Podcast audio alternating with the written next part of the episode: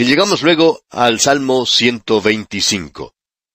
Los peregrinos tienen ante ellos a la vista el monte Sión. Esto es en realidad un estímulo para el futuro. Podemos verlos a ellos aquí y en cuanto a nosotros, creemos que podemos traer esto a nuestros días diciendo, junto con el apóstol Pablo, estando persuadidos de esto. Es decir, estando confiados en esto. Notemos que este salmo ha sido llamado un salmo de protección o de defensa. Es un maravilloso cántico de protección.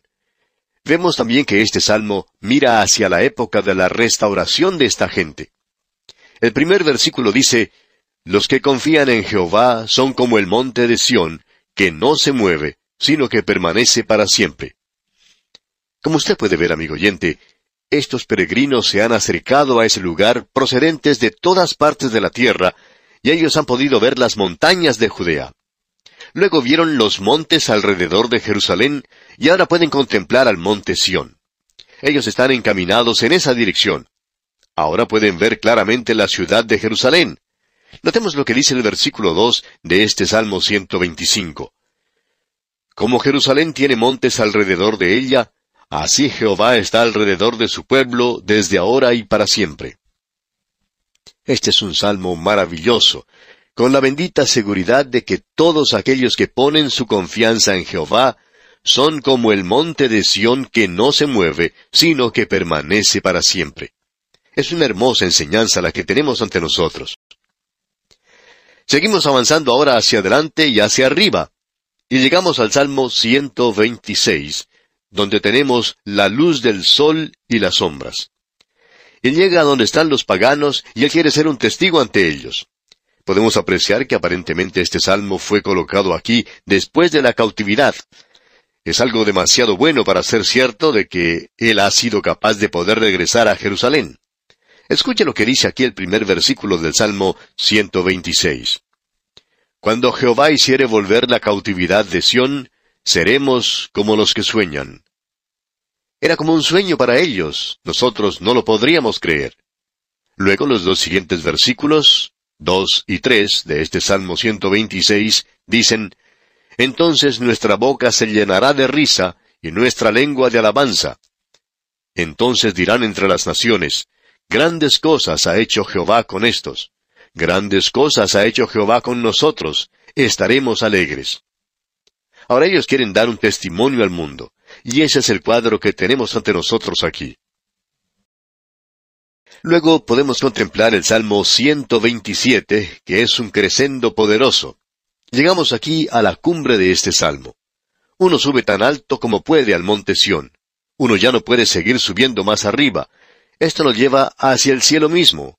Y este es un salmo muy bueno para nosotros en el presente. Es un salmo que revela el sostén y apoyo que encontramos en Dios. Es un gran salmo de los peregrinos y tiene un mensaje para nosotros. Escuche lo que dicen los versículos 1 y 2 de este Salmo 127. Si Jehová no edificare la casa, en vano trabajan los que la edifican. Si Jehová no guardare la ciudad, en vano vela la guardia. Por demás es que os levantéis de madrugada y vayáis tarde a reposar y que comáis pan de dolores, pues que a su amado dará Dios el sueño. El salmo anterior que observamos era hermoso y este salmo también lo es. Hay algunos que opinan que porque en este salmo se menciona mi amado, que se refiere a Salomón. Pero el hijo de David que se menciona aquí no es Salomón. No es otro sino el Señor Jesucristo mismo. Y este es un salmo que tiene cinco estrofas, y usted puede notar que el versículo cinco habla de la bendición del Señor. La bendición de Jehová es la que enriquece y no añade tristeza con ella. Esto es lo que dice allá en Proverbios capítulo dos versículo veintidós. En la versión Septuaginta no se menciona el nombre de Salomón para nada. Usted puede notar la repetición de la palabra en vano en estos versículos, y usted se da cuenta, amigo oyente, que si Dios no está en estas cosas, todas ellas son en vano. Todo depende de Él y de sus bendiciones. Eso es muy importante de ver de nuestra parte. Un antiguo proverbio alemán dice, todo depende de la bendición de Dios. ¿Cómo nos agradaría que pudiéramos observar esto de esa manera? El Señor Jesucristo dijo, No os afanéis, pues, diciendo, ¿qué comeremos? ¿O qué beberemos? ¿O qué vestiremos? Así que no os afanéis por el día de mañana, porque el día de mañana traerá su afán. Basta cada día su propio mal. Vemos que ahora se hace una referencia a los hijos en este salmo.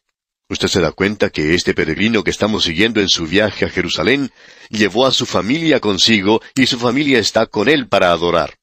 Escuche lo que dice el versículo tres de este Salmo 127. He aquí, herencia de Jehová son los hijos, cosa de estima el fruto del vientre. Todos juntos entonces, su esposa y sus hijos están allí, todos ellos para dar gracias a Dios. Los dos versículos siguientes, los versículos cuatro y cinco, dicen, Como saetas en mano del valiente, así son los hijos habidos en la juventud. Bienaventurado el hombre que llenó su aljaba de ellos, no será avergonzado cuando hablare con los enemigos en la puerta. Ellos lo defenderán a él. Es maravilloso, amigo oyente, tener un hijo que lo defienda a uno. Y es maravilloso tener un pequeño ejército de ellos. El salmista que escribió esto no tenía ningún conocimiento ni preocupación acerca de la explosión demográfica. Llegamos ahora al Salmo 128. Y como título se puede escribir Hogar, dulce hogar. Martín Lutero lo llamó Salmo de bodas. Aquí se describe la vida de una familia feliz. Y aquí tenemos la invocación para la bendición del Señor. Tenemos ante nosotros el cuadro que Dios muestra de una familia feliz. Ahora, ¿cuál es el fundamento? Bueno, miremos lo que dice este salmo. El primer versículo dice, Bienaventurado todo aquel que teme a Jehová, que anda en sus caminos. ¿Qué es lo que hace feliz a esta familia? ¿Cuál es el fundamento? Yo sé que en el presente existe toda clase de conferencias para la familia, la familia joven, y cómo ella puede adoptar ciertos métodos y cómo se puede adaptar a ciertos procedimientos. Pero amigo oyente, Usted nunca puede tener un hogar feliz mientras no haya el temor del Señor en ese hogar. Un hogar donde día a día sus integrantes anden en los caminos del Señor. Hoy en día existen tantas ideas psicológicas que dicen que se tiene que aprender a regular de cierta manera su dinero y que la esposa tiene que hacer esto y aquello cuando tienen algunas dificultades y entonces todo se puede arreglar. Es como ese hombre a quien se le preguntó por qué había vivido tanto tiempo. Bien, contestó él, siempre he vivido fuera de casa, al aire libre. Toda mi vida la he pasado así. Y los que le preguntaban eso dijeron, Bueno, nosotros no sabíamos eso. Ah, sí, dijo él. Cuando nos casamos, mi esposa y yo decidimos que cada vez que llegáramos a tener alguna discusión, algún desacuerdo, yo iba a salir de la casa.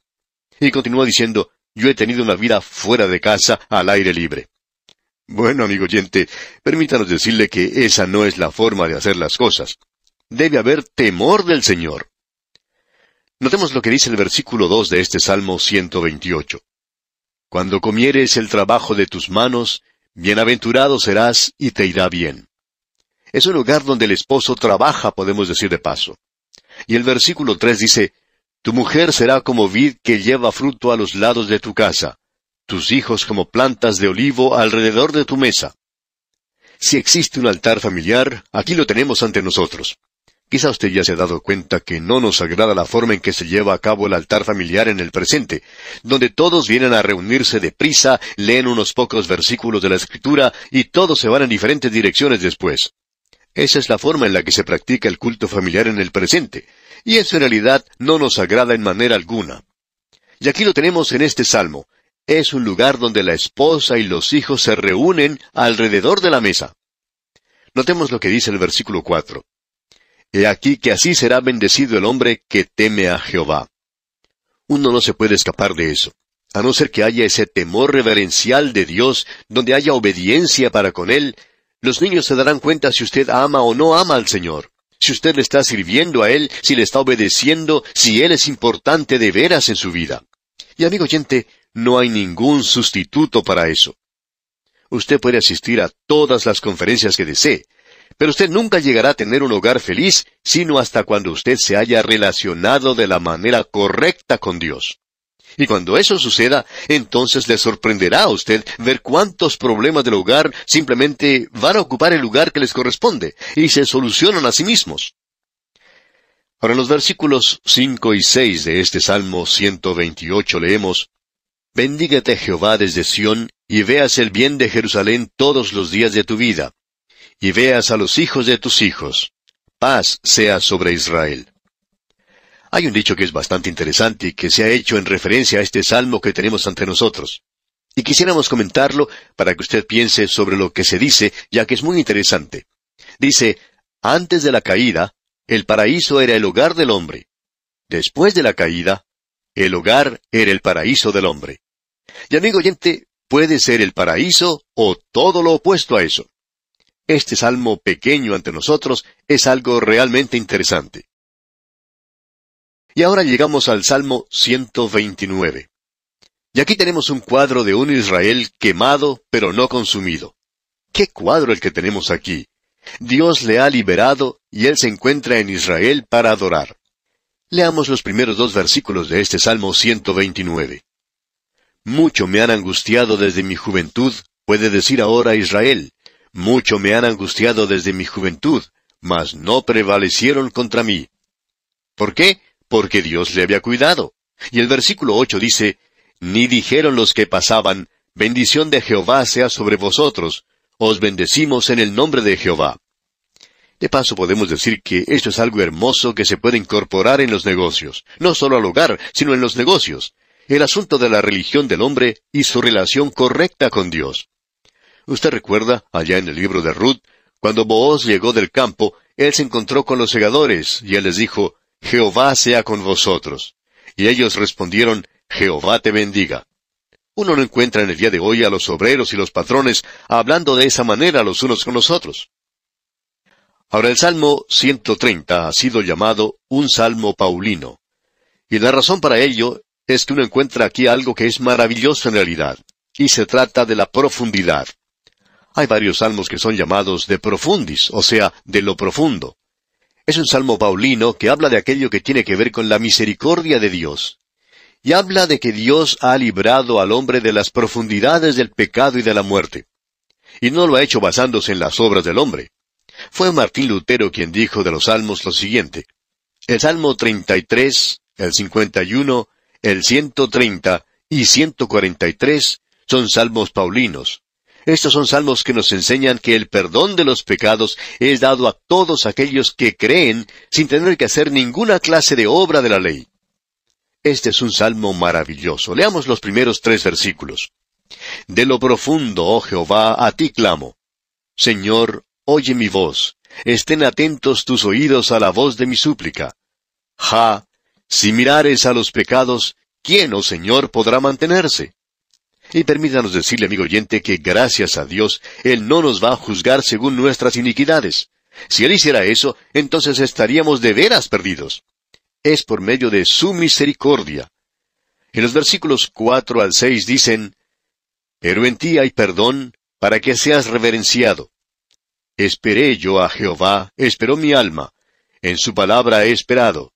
Mi alma espera a Jehová más que los centinelas a la mañana, más que los vigilantes a la mañana.